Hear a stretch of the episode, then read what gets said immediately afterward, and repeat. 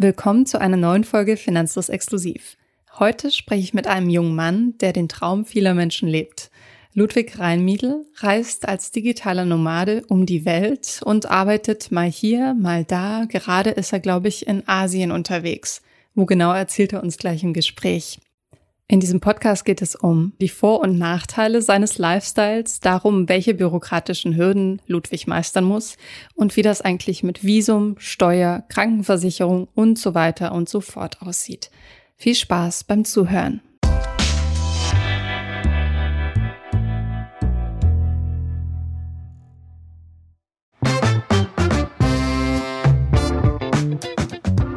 Ludwig Reinmiedl ist 30 Jahre alt, ist seit sechs Jahren ungefähr viel im Ausland unterwegs, hat Mathematik studiert und arbeitet jetzt im Bereich Softwareentwicklung. Ich freue mich sehr, dass er sich Zeit genommen hat und heute via Video mir zugeschaltet ist. Hallo Ludwig. Hallo Anna. Erzähl mal, wo bist du gerade und seit wann? In Bangkok. Ich bin hier seit einer Woche knapp. Und davor war ich eine Woche in Phuket, was einfach auch daran liegt, dass da gerade dieses Sandbox-Programm wegen Covid läuft. Das heißt, man muss, wenn man nach Thailand kommt, an einem bestimmten festen Ort mindestens eine Woche verbringen. Danach kann man dann wohin immer man möchte.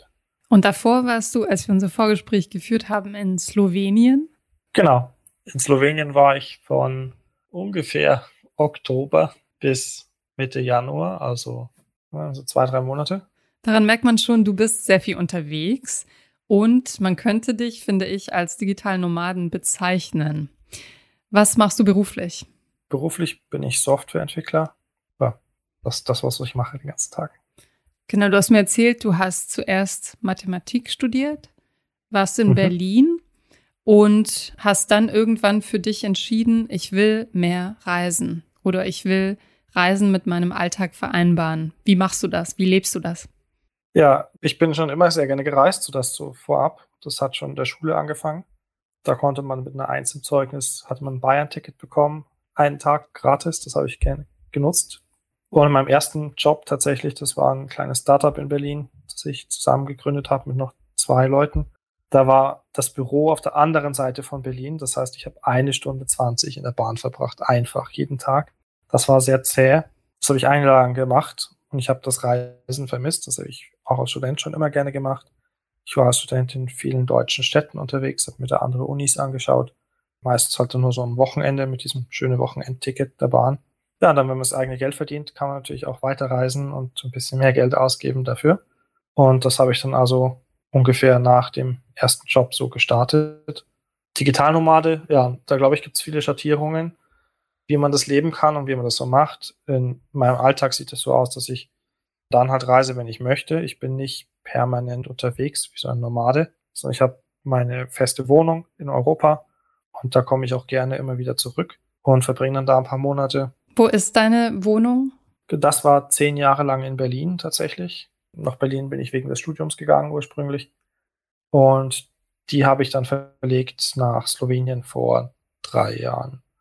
Okay, das klingt erstmal wunderbar für viele, glaube ich auch aber auch unerreichbar. Also wie hast du es geschafft, als damals noch Angestellter, so viel Zeit im Ausland zu verbringen und von dort aus zu arbeiten? Also ich habe mich einfach bei vielen Jobs beworben und von Anfang an gesagt, ich möchte in meinem Vertrag festhalten, dass ich nicht ans Büro gebunden bin. Ich habe dann auch immer dazu gesagt, wenn ich vor Ort bin, komme ich gerne ins Büro. Kein Problem, aber ich möchte nicht gezwungen werden dazu, weil das nicht mit meinem Reisen vereinbar ist. Ich habe da tatsächlich einige Jobabsagen bekommen, wo die gesagt haben, hey, wir würden dich gerne einstellen, aber die Bedingung, dass du vollständig Homeoffice arbeitest, nehmen wir nicht an. Aus den Jobs wurde halt dann nichts, aber ich meine, man, das ist halt ein Numbers Game, wie man so schön sagt. Ich habe mich halt dann so lange beworben, bis es eine Firma angenommen hat. Das war dann tatsächlich auch eine Firma aus Berlin und da habe ich dann länger gearbeitet als Angestellter. Länger heißt so knapp zwei Jahre, glaube ich. Und da habe ich das halt genutzt und ich war im Büro regelmäßig, wenn ich in Berlin war. Das war auch immer sehr nett, fand ich gerade für den sozialen Kontakt. Und wenn ich aber keine Lust mehr auf Berlin hatte, bin ich halt irgendwo hingeflogen, mal nach Spanien für ein paar Monate oder ich bin einfach zu meinen Eltern mal nach Hause in die Heimat, habe da eine Weile verbracht. Ja, das hat, hat eigentlich ganz gut geklappt. Also es hat natürlich immer so seine Schattenzeiten, aber dazu kommen wir vielleicht auch später noch, weiß ich nicht. Absolut, ja. Wie schwierig oder einfach glaubst du, ist es, einen Arbeitgeber zu finden, der das mitmacht, der dafür offen ist? Weil du hast ja gesagt, du hast Numbers Game mäßig einfach viele Bewerbungen geschrieben, aber ist das tatsächlich nur im Startup-Bereich möglich oder glaubst du, da gibt es auch eine Chance für traditionellere Berufe? Ich glaube, das kommt viel auch darauf an, wie sehr der Arbeitgeber auf dich angewiesen ist und wie hoch da die Konkurrenz, der Konkurrenzdruck so ist. Ich habe in natürlich jetzt in meiner Branche so ein bisschen Insight, aber nicht in alle.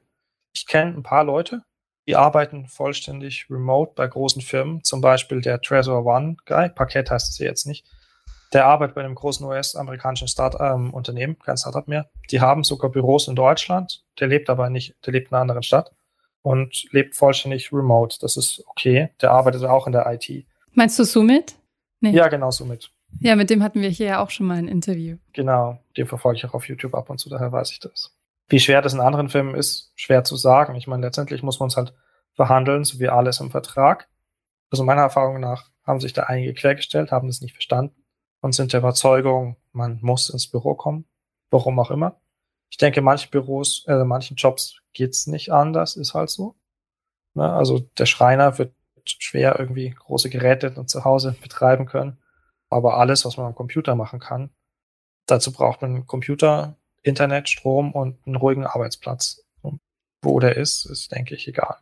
Du hast schon gesagt, ein wichtiger Step ist mit dem Arbeitgeber zu verhandeln, dass man dieses Anrecht darauf bekommt, remote zu arbeiten. Aber es gibt ja noch mhm. andere bürokratische Fragen, auf die ich jetzt gerne eingehen würde. Wie lange hast du dich denn insgesamt darauf vorbereitet und dich mit dem Thema beschäftigt? Was ist zu beachten, wenn man ins Ausland geht? Also am Anfang habe ich mich um gar nichts gekümmert. Ich habe mir einfach ein Flugticket gekauft und bin los. Und äh, das hat sich erst Schritt für Schritt ergeben, dass ich mich damit genauer beschäftigt habe. Also vor allen Dingen als Angestellter habe ich mir überhaupt keine Sorgen gemacht, weil man war angestellt und es wird sich um alles gekümmert. Als ich dann später meine eigene Gesellschaft gegründet habe, musste ich mich selber um Krankenversicherung kümmern und auch um die Steuern. Und dann habe ich so über, über Zeit halt gelernt, verschiedenste Dinge. Zum einen Steuer, relativ wichtig. Es gibt Digitalnomaden, die sind der Meinung, dass sie in keinem Land länger als drei Monate sind pro Jahr und deswegen nirgends steuerpflichtig sind. Ich habe da mit einigen Steuerfachanwälten geredet, die haben gesagt, hm, haben sie so noch nie wirklich gehört, kann funktionieren, kann noch nicht funktionieren, ist auf jeden Fall eine Grauzone. Und im allerschlimmsten Fall fordert irgendein Land, in dem du dich irgendwann mal niederlässt, sämtliche Steuern nachrückend ein. Das heißt, so, was ich für mich gelernt habe, ist, ich bleibe in einem Land, wo ich steuerpflichtig bin, mindestens 180 oder 181 Tage im Jahr. Ist die Hälfte der Zeit. Damit ist man definitiv in diesem Land steuerpflichtig. Das ist das eine. Und man muss auch im Ausland aufpassen. Es gibt so Digitalnomaden-Visas oder Expat-Visas, wie man es halt vor fünf, sechs Jahren noch genannt hat. Die haben oft explizit gesagt, du kannst an sich jahrelang in diesem Land bleiben, aber sobald du mehr als, kommt das Land drauf an, drei oder sechs Monate meistens in diesem Land dann bist pro Jahr, musst du da Steuern zahlen auf dein Einkommen, egal wo du arbeitest, auch wenn du für eine Firma in einem anderen Land arbeitest. Und wenn es dann kein Doppelbesteuerungsabkommen gibt, zahlt man unter Umständen halt viel. Das heißt, du musst sicherstellen, dass du immer wieder an deinen gemeldeten Wohnort zurückkommst, dass du nicht diese Tageregel überschreitest. Genau. Innerhalb der EU natürlich schwer nachzuweisen. Also ob du in Deutschland oder in Spanien sitzt, wenn du gerade wenn du mit der Bahn reist, kann im Zweifel keiner nachweisen natürlich, aber trotzdem klar, du musst halt irgendwo deine, deinen hauptsächlichen Wohnsitz haben für die Steuer und dann bist du da steuerpflichtig. Und das Zweite, was denke ich relativ wichtig ist, sind ähm, Versicherungen, gerade Krankenversicherung. Da muss man sich die Police halt genau durchlesen. Im Zweifel ruft man an und fragt nach. Die sind eigentlich da immer recht nett, weil meistens decken die Auslandsaufenthalte nur ab, wenn man bis zu sechs Wochen reist.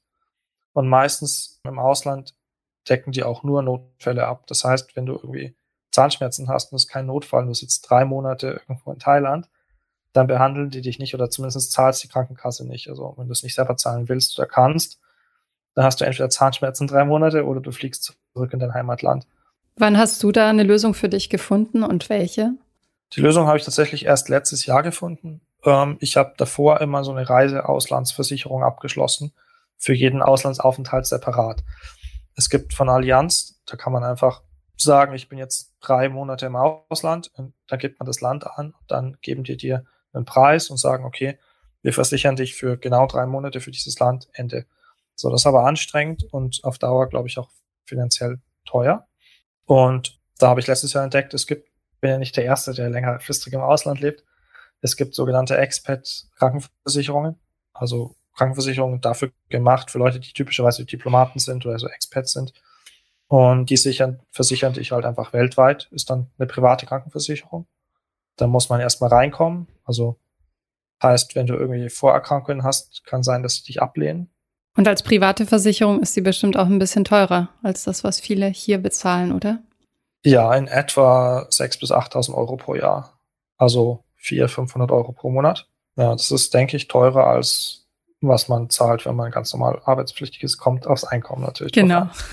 genau. Das ist ja in Deutschland ein Sozialsystem. Ja, ansonsten es gibt halt andere Versicherungen auch noch, die man abklären muss. Also so Arbeitsunfähigkeitsversicherung und Haftpflichtversicherung. Da muss man halt einfach nachfragen, sichern die dich ab, wenn irgendwas passiert, wenn du halt länger im Ausland bist. Bist du deshalb dann auch länger an einem Standort, statt ständig zu wechseln, weil das eben sonst zu kompliziert wird? Also das mache ich hauptsächlich wegen der Steuer und auch, weil ich nicht permanent unterwegs sein will. Man will auch einfach mal irgendwie Ruhe haben und in einer festen Wohnung sein, wo man auch ein bisschen besser ausgestattet ist, mit kann man kochen und hat eine schöne Küche und so weiter. Also wegen Versicherung mache ich das nicht. Gibt es etwas, wo du schon sozusagen auf die Nase gefallen bist, weil du was äh, missachtet hast oder was nicht mitbedacht hast? Tatsächlich nichts Schlimmes zum Glück. Also ich bin mal einen Tag zu früh im Hotel ausgecheckt, weil ich das mit den Zeitzonen verwechselt habe. Da war ich einen Tag zu früh am Flughafen. Auch schon passiert, dass ich im Visumsantrag angegeben habe, ich bin da 30 Tage. Und dann war ich ja einen Tag drüber, weil ich irgendwie das in einer anderen Zeitzone in meinen Kalender eingetragen habe. Der Kalender kam dann durcheinander mit der Zeitzone, als ich gewechselt habe. Der aktualisiert das in der Regel immer automatisch. Meine Lösung dafür ist, dass ich jetzt meinen Computer auf eine feste Zeitzone und auch mein Handy eingestellt habe. Und also meine technischen Geräte leben nur in einer Zeitzone. Da ist so die Technik noch nicht so ganz fit dafür. Und dann habe ich halt eine App, die zeigt mir die Uhrzeit in verschiedensten Städten der Welt dann. Dann weiß ich halt, okay, so viel Uhr ist es jetzt bei mir gerade und so, mein Laptop zeigt jetzt eben 14 Uhr an, also Zeit in Deutschland. Hat äh, das Verhältnis zur Zeit sich für dich eigentlich verändert, wenn du gerade darüber sprichst? Ja, so ein bisschen schon. Ich weiß oft nicht genau, welcher Tag oder welche Uhrzeit es ist, weil ich viel auch einfach, ich habe Einträge in meinem Kalender, wenn ich irgendwie Termine habe, wo ich mal telefonieren muss für die Arbeit. Und das mache ich alles nach deutscher Zeit. Dann habe ich meistens die deutsche Zeit im Kopf, egal wo ich bin. Das ist manchmal unpraktisch, aber so im Großen und Ganzen geht's. Und so schaut man halt aus dem Fenster, sieht, ah, es ist noch hell, also es ist tagsüber. Und recht viel mehr muss man eigentlich nicht wissen. Wie ist das denn eigentlich mit Visa? Du hast vorhin schon das äh, Nomadenvisum erwähnt, ähm, was mhm. mal besser, mal weniger gut äh, funktioniert. Es gibt ja je nach Land ganz unterschiedliche Auflagen. Wie navigierst du da? Ja, das ist ein bisschen kompliziert, wenn man es korrekt machen will. Ich habe das große Glück, dass ich einen deutschen Pass habe. Damit kommt man in fast alle Länder der Welt, ohne sich um irgendwas kümmern zu müssen. Dann ist man da aber als Tourist. Das ist nicht ganz klar, ob man da als Tourist in dem Land auch wirklich arbeiten darf. Hm, man darf definitiv nicht in diesem Land dann arbeiten für einen in dem Land ansässigen Firma. Ob man da im Hotel äh, für einen Arbeitgeber zu Hause was machen darf, ist nicht immer so scharf abgegrenzt. Ich versuche, wenn möglich, das korrekte Visum zu bekommen. Das kann aber tatsächlich sehr kompliziert sein. Also diese digital normalen Visas sind, die klingen erstmal schön und gut, aber manchmal haben die echt harte Auflagen und manchmal funktionieren die auch einfach nicht. In dem Sinne von, also zum Beispiel in Thailand ist es so, mit diesem Digitalnomaden-Visa darfst du nur für Firmen in Thailand arbeiten. Meine Auftraggeber sind alle in Deutschland, funktioniert das schon mal nicht. Für das Digitalnomaden-Visum in Taiwan zum Beispiel muss man nachweisen, dass man in den letzten drei Jahren im Durchschnitt mindestens 6000 US-Dollar verdient hat jeden Monat. Das muss man erstmal hinkriegen. Wow. Und dazu muss man irgendwelche Steuerbelege nachweisen und so weiter. Das ist, die musst du dann, wenn die auf Deutsch sind oder aus Deutschland kommen, muss man die alle übersetzen lassen. Das ist so umständlich. Den Papierkram erledigst du komplett alleine. Das mache ich alles alleine, ja. Also ich schaue mir mal an, gibt es da ein Visum, mit dem ich also theoretisch so legal da arbeiten kann? Wenn ja, versuche ich das zu bekommen. Wenn nein, ist man halt als Touristen im Land. dann ist man natürlich auch zeitlich stärker begrenzt als Tourist. Also diese ähm, Visum in Taiwan zum Beispiel, wenn man es bekommt, sehr cool. Das ist nämlich fünf Jahre gültig. Das heißt, du kannst fünf Jahre lang einreisen, wie du möchtest. Ansonsten halt immer Touristenvisum. Das beschränkt auf meistens 30 Tage, manchmal 90 Tage. Das ist ganz unterschiedlich. Du hast ja eine GmbH gegründet. Eine mhm. Alternative mhm. für Menschen, die im Ausland arbeiten oder eine Option auch für Firmen mit Mitarbeitern im Ausland ist ja die Betriebsstättengründung. Hattest du damit schon mal zu tun? Beziehungsweise wann stellt sich diese Frage? Damit habe ich mich tatsächlich noch nicht beschäftigt. Ich habe meine GmbH in Deutschland und das war es dann auch schon. Ich bezahle dann Buchhalter und ähm, Steueranwalt, um sich, die sich für mich um den ganzen Papierkram kümmern. Und ich versuche mich da möglichst wenig einzumischen. Das ist umständlich und ich habe schon genügend zu tun mit anderen Dingen.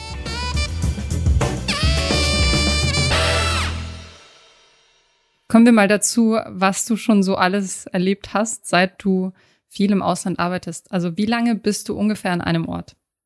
Im Schnitt würde ich sagen so zwei Monate. Kommt zum einen aufs Visum drauf an, zum anderen auch einfach aufs Wetter, äh, auf Lust und Laune und ähm, auch natürlich aufs Finanzielle. Also viel zu reisen kostet auch viel Geld. Schaust du bei der Auswahl deiner Ziele auch darauf, wie hoch die Lebenshaltungskosten sind? Ja, da gibt's ähm, Nomad List zum Beispiel als super Webseite. Da kann man einfach für jedes Land nachgucken, wie teuer sind die Lebenshaltungskosten und das sind alles Daten, die Nutzer eingeben. Und das sind, das sind Digitalnomaden auf dieser Webseite, die geben halt an, wie viel geben sie im Schnitt aus, wie teuer ist was. Da sieht man dann, was kostet ein Bier, was kostet ein Kaffee, was kostet eine Wohnung. Das ist auch immer ein Unterschied, was kostet eine Wohnung für Einheimische und was kostet es für Ausländer. Das ist einfach ein Riesenunterschied. Also du kommst als Ausländer zum Beispiel nicht immer an den Wohnungsmarkt ran, an den regulären, weil der ist zum Beispiel Sprache des Landes, die verstehst du dann unter Umständen nicht und dann musst du halt auf englischsprachige Webseiten oder ähm, Makler ausweichen und die verlangen einfach mehr, wenn man auslässt. Das ist halt so. Aber da kann man sich vorab informieren und ja, mache ich sehr genau, ähm, weil du musst es dir auch leisten können. So, Japan zum Beispiel war einer der teuersten Aufenthalte, die ich je hatte. Das ähm, ist einfach ein teures Land. Was sind denn weitere Kriterien neben den Lebenshaltungskosten für dich? Also wenn ich da länger bin, schaue ich auch, dass ich rausfinde, ob die medizinische Grundversorgung halbwegs gut ist in dem Land. Das ist mir wichtig. Bisher ist noch nie irgendwas gewesen, zum Glück. Aber ähm, trotzdem möchte ich das wissen. Und ähm, ich gucke nach, gibt es überhaupt Wohnungen, die bezahlbar sind und haben die dann auch vernünftiges Internet. Wetter ist, finde ich, wichtig. Also ich möchte in kein Land, in dem es 50 Grad im Sommer hat. Das äh, halte ich nicht aus. Und ansonsten, das wichtigste Kriterium ist eigentlich, interessiert es mich da zu sein? Gibt es da irgendwas Spannendes? Es ist eine Kultur, die ich gerne kennenlernen würde. Und gibt es irgendwas, was mich halt interessiert in dem Land? Wo warst du schon überall? Gib uns mal eine kleine Zusammenfassung. Muss nicht komplett äh, eine komplette Liste sein. Also in Europa war ich, glaube ich, in fast jedem Land. Ich habe keinen Kopf im Land, in dem ich nicht war. Ich war in den ganzen nordischen Ländern. Auf Island war ich noch nicht. Und hm, ansonsten halt natürlich Spanien, Italien, Frankreich, Schweiz, Slowenien, Montenegro, Tschechien war ich auch noch nicht. Da schauen. Österreich und außerhalb von Europa war ich in den USA. Ich war in Japan, China, Thailand, Russland, Neuseeland, Singapur, das ist so das, was mir spontan einfällt. Ich war in China, war ich öfter. Thailand war ich auch öfter. Singapur war ich auch öfter. Man merkt die Tendenz, ich bin gerne in Südostasien. ich mag das Essen sehr gern. Auch ein guter Grund. Wie ist es denn? Also du sagst, du suchst dir die Länder auch danach aus, ob du da was Spannendes erleben kannst und ob sie dich interessieren. Wie viel macht man dann wirklich in diesem Land? Weil du bist ja auch mit deinem Alltag da. Du musst ja auch arbeiten. Wie viel hast du dann tatsächlich davon, dass du an einem besonderen Ort bist? Deswegen bin ich da immer eine längere Zeit, weil ich tatsächlich unter der Woche ganz normal arbeite. Und dann hat man halt abends ein paar Stunden, geht spazieren oder raus. mal am Morgen ein paar Stunden, ist ja egal, um wie viel, welche Uhrzeit du arbeitest. Nur ist halt kein Urlaub. Was ich, ich mache nicht permanent Urlaub. Urlaub ist ja meistens, man geht eine Woche irgendwo hin, schaut sich alles an, macht Fotos und ist ein Tourist.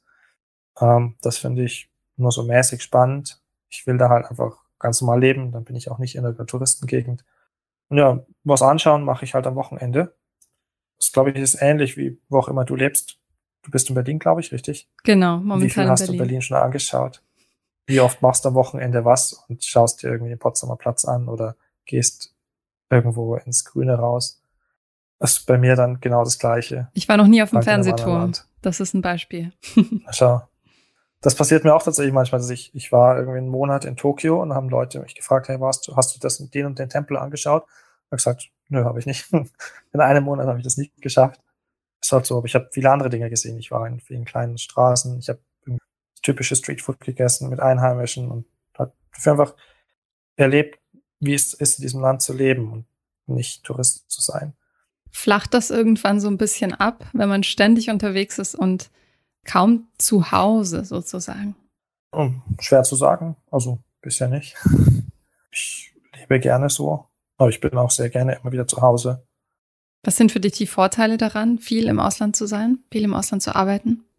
Ich würde den Fokus gar nicht so auf Arbeiten im Ausland legen, vielmehr als Leben woanders. Und ähm, für mich einfach sehr wertvoll ist zu sehen, wie leben andere Menschen auf der Welt. Ähm, mitunter, glaube ich, was jedem gut tun würde, ist mal in einem sehr armen Land zu leben. Und aber nicht in einem armen Land, in einem Fünf-Sterne-Hotel zu verbringen, sondern sich auch eine Wohnung mieten, die sich ein Einheimischer leisten kann und irgendwie Essen auf der Straße kaufen, so wie die Einheimischen und sich auch mal mit Leuten da unterhalten. Da merkt man einfach mal, es gibt wirklich viele Länder, in denen leben die Menschen da wirklich von einem Tag in den anderen. Die, die verdienen gerade genug, dass sie sich irgendwie Essen leisten können und eine kleine Wohnung, wenn überhaupt. Und ähm, das ist Wahnsinn, wenn die irgendeine Krankheit haben und zum Arzt müssen, dann sind die finanziell entweder ruiniert oder nehmen Kredit auf. Das ist irgendwie schon schockierend. Ist das für dich manchmal ein ungutes Gefühl, dass du sozusagen der Intruder bist, dass du da reinkommst und mit deinem Budget natürlich andere Möglichkeiten hast in einem armen Land? Ja, man fühlt sich da schon manchmal irgendwie, also ich will nicht sagen, man fühlt sich schlecht, aber tut einem schon irgendwie wahnsinnig leid zu sehen, wie Menschen da leben und die arbeiten auch jeden Tag, so wie ich, aber verdienen halt nur einen Bruchteil von dem Geld. Jetzt braucht man nicht in jedem Land viel Geld, aber ähm, trotzdem, also die verdienen selbst in ihrem eigenen Land nicht genügend Geld, um ein vernünftiges Leben führen zu können oder eine Familie ernähren zu können. Da müssen dann zwei Elternteile arbeiten und die können gerade so ein Kind versorgen.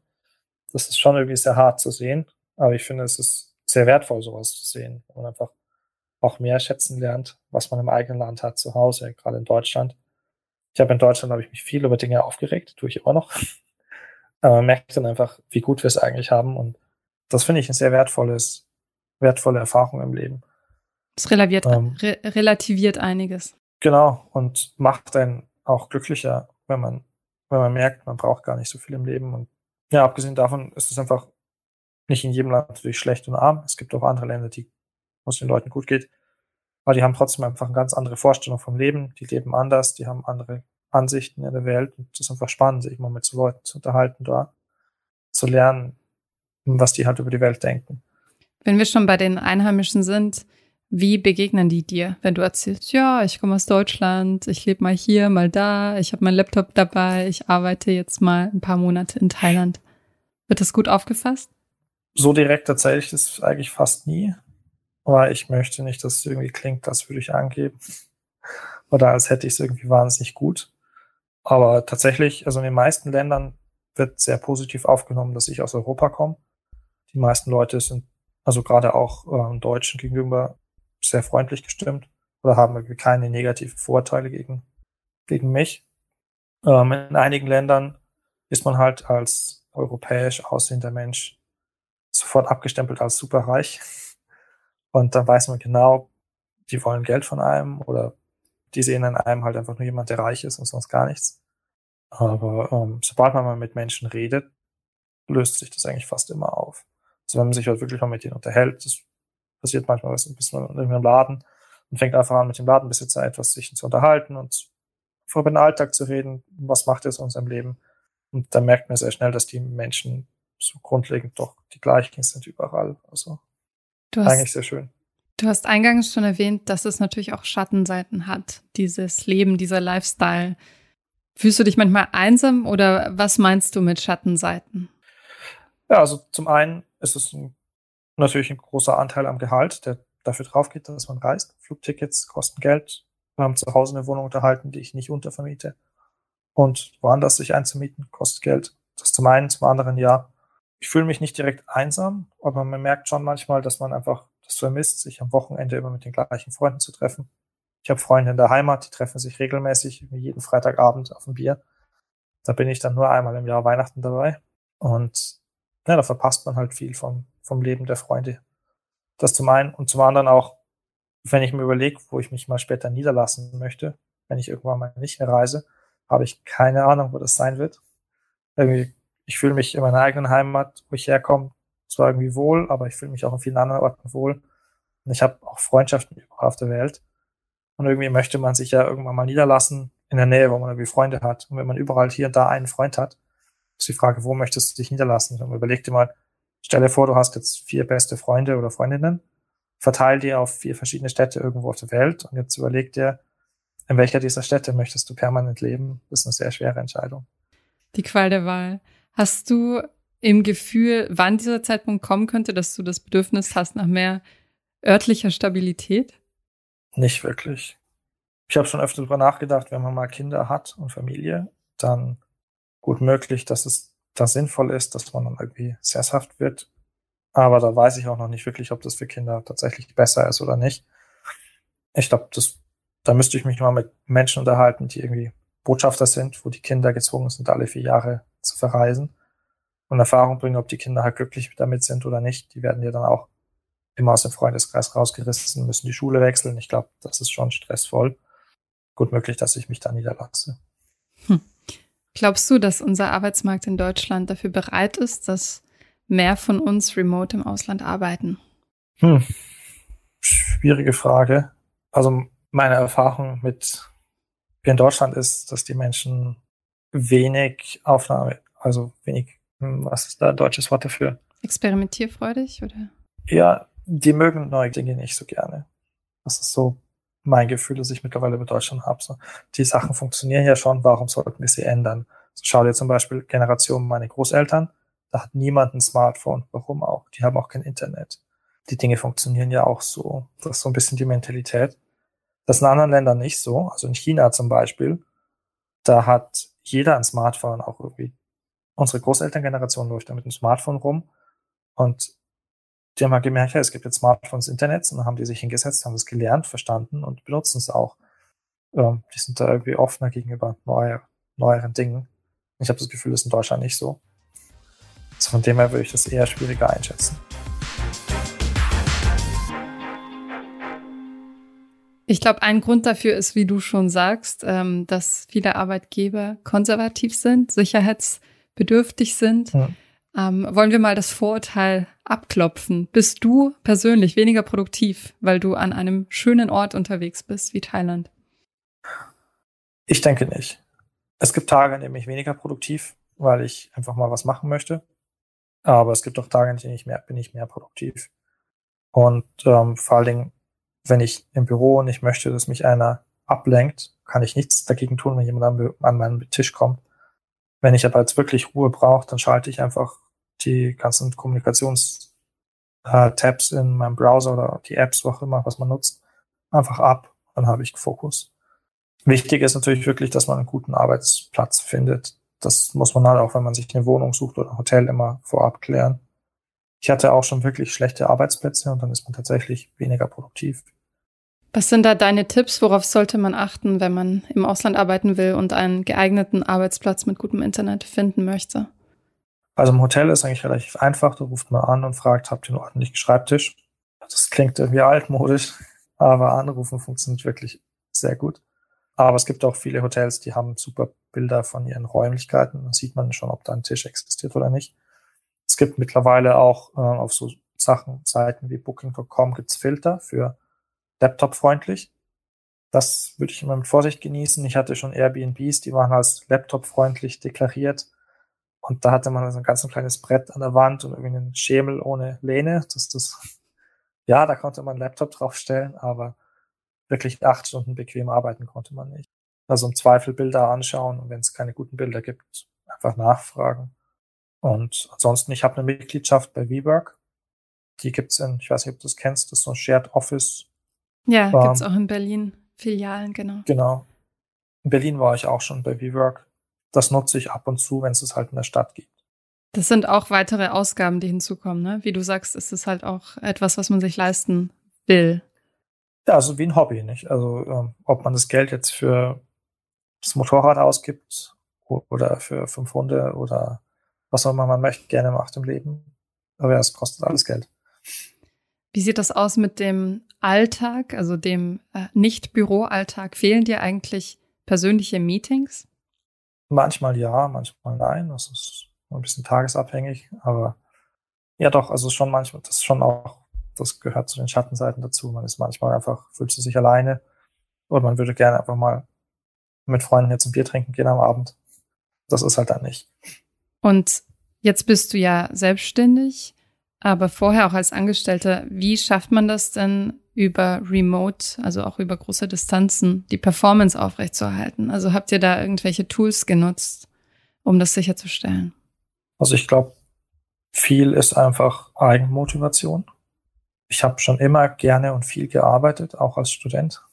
Einfach weil es mir Spaß macht. Auch das, was ich tue, macht mir Spaß.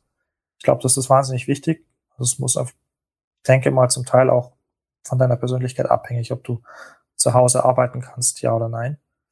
Ähm, und ansonsten nutze ich Rescue Time. Das ist ein Tool, das läuft immer an meinem Laptop. Und ähm, das misst einfach, wie produktiv ich bin. Da kann man sagen, wenn ich dieses Programm nutze, so ein Programm, das ich für die Arbeit brauche, dann ist das produktiv. Wenn ich auf Facebook bin, ist das unproduktiv. Und dann sehe ich jeden Tag eine Auswertung, wie viele Stunden ich produktiv am Laptop war und wie viele Stunden unproduktiv. Und das, wenn man sich einfach mal ein paar Wochen lang anschaut, dann merkt man einfach mal, wie viel Zeit man irgendwie verdattelt mit unproduktiven Dingen und dann kann man da aktiv dran arbeiten zum Beispiel sowas wie Facebook oder LinkedIn habe ich dann einfach zeitweise mal geblockt auf meinem Laptop, dass ich die Seite nicht aufrufen kann, um mich selber zu zwingen, dass ich mich nicht ablenke. Ist aber auch aber, ein guter Tipp für alle, die in Deutschland im Büro sitzen, glaube ich. Ja, natürlich. Das ist unabhängig davon. Und da gibt es aber auch interessante Studien zu und auch Bücher, die man lesen kann, wo es genau darum geht, wie kann man fokussiert bleiben. Und meistens, also die Kernidee von meisten Büchern und Studien, die ich gelesen habe, ist, ob man sich fokussieren kann oder nicht, hängt hauptsächlich davon ab, ob du glücklich bist und ausgewogen im Leben. Weil Ablenkung ist fast immer nur ein Symptom von irgendeinem Grund, zugrunde liegenden Problem. Hm. Das heißt, wenn du Ablenkung suchst, dann suchst du Ablenkung, um dich abzulenken von was anderem, weil du entweder unglücklich mit der Arbeit bist, unglücklich im Privatleben, weil dich irgendwas unterbewusst stresst. Und das ist, glaube ich, ein Tipp für jeden, unabhängig davon, wo man arbeitet. Wenn man fokussiert arbeiten möchte, das, sich fokussieren können möchte, muss man erstmal ausgewogen im Leben sein. Sehr interessanter Tipp. Hast du da einen Buchtipp für uns? Ja, die letzten zwei Bücher, die ich dazu gelesen habe, sind Indistractable und Habits of a Happy Brain. Das ist ein bisschen mehr technisch. Da geht's, wird beschrieben, welche Grundchemikalien, vier Grundchemikalien du hast im Gehirn und wie die sich auf ähm, dein Verhalten und deine Emotionen auswirken. Und bei Indistractable geht's mehr um eine High-Level-Erklärung. So, warum lenkt man sich ab im Leben und was kann man dagegen machen? Was sind Ursachen dafür? Weil kann ich nur empfehlen, sehr spannend zu lesen. Das äh, werde ich, glaube ich, tun. Das klingt auf jeden Fall sehr bereichernd. Danke schon mal für die kleine Gerne. Zusammenfassung. Was rätst du denn Arbeitgebern, die zum Beispiel noch misstrauisch sind, die überlegen, ihren Mitarbeitern aber sowas auch zu ermöglichen, im Ausland zu arbeiten? Ich finde mal Versuch und Irrtum macht klug. Man kann es einfach testen.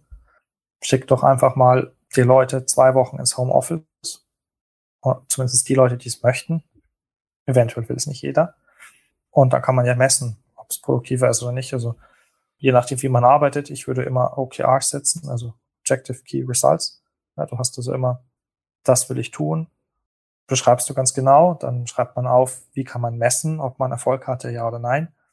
Und dann hast du irgendwie eine, eine Methode, wie du messen kannst, bin ich produktiv, ja, nein, dann misst man halt einfach mal ein, zwei Wochen Homeoffice gegen ein, zwei Wochen im Büro sein. Apropos Homeoffice, ähm, Produktivität, da gibt es ja auch einige Studien, gerade jetzt in der Pandemiezeit, weil sehr viele Firmen einfach dazu übergegangen sind. Was hat sich da in Bezug auf die ich sag mal, Community digitaler Nomaden geändert? Seid ihr jetzt mehr oder sind das weniger Leute, die du antriffst an zum Beispiel Coworking Spaces als vorher? Also während Corona habe ich weniger Leute getroffen, was glaube ich daran lag, dass man zum Teil einfach nicht reisen konnte. Ähm, wir haben ja immer noch Corona, nur sind wir jetzt wieder ein bisschen freier, ne? Das stimmt. Es läuft noch immer an. Ansonsten, ich würde sagen, es wird einfach kontinuierlich mehr seit vielen Jahren. Und äh, ich, ich stecke auch nicht zu tief dann irgendeiner Community drin. Ich bin sehr viel allein unterwegs. Okay. Und dein Tipp an jeden, der oder die so arbeiten will wie du? Also muss ich halt klar darüber sein, ich sitze nicht den ganzen Tag irgendwo am Strand und habe eine Kokosnuss in der Hand und freue mich des Lebens. Ja, das muss einem vorher klar sein. Das kommt mit gewissen Challenges. Man sollte sowieso das vorher einfach mal ausprobieren, ob man dafür der Typ ist oder wenn das glücklich macht. Ähm, und auch, ob man es schafft und diese Disziplin hat, zu Hause zu arbeiten. Und du musst ja überlegen, du gehst an einen Ort, du, du musst halt auch in deinem Kopf haben, ich bin kein Tourist, der dann die ganze Zeit irgendwas erleben möchte im Ausland. Das, du musst im Kopf dir überlegen, möchtest du es überhaupt machen? Und musst dir auch klar sein, dass du halt mindestens die Hälfte des Jahres deine Freunde nicht siehst. Dafür sieht man andere Dinge. So ein Tipp zu geben ist, glaube ich, schwer, aber ich würde es einfach immer mal ausprobieren. Man kann ja auch immer mit dem Arbeitgeber reden, denke ich mal, und sagen, hey, ich würde dieses Leben gerne einfach mal ausprobieren für einen Monat. Dann macht man das einfach mal.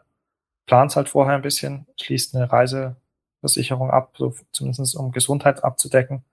Und dann probiert man es halt einfach aus. Super.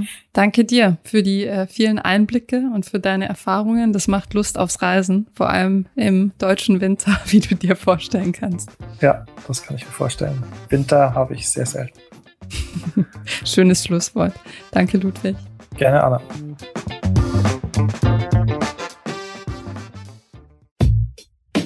Ich hoffe, diese Podcast-Folge hat dir gefallen und du hast was dazugelernt. Wenn ja, dann erzähl doch gerne auch deinen Freunden und Bekannten vom Finanzfluss Podcast, die sich für das Thema finanzielle Bildung interessieren oder interessieren sollten. Wenn du uns auf iTunes zuhörst, dann lass uns gerne eine positive Bewertung da. Das sorgt dafür, dass wir noch besser auffindbar werden. Alle wichtigen Links und Verweise findest du wie immer in den Shownotes zu diesem Podcast. Auf unserer Homepage findest du außerdem eine ausführliche Beschreibung zu jeder Folge. Du findest sie unter finanzfluss.de slash podcast. Vielen Dank fürs Zuhören und bis zum nächsten Mal.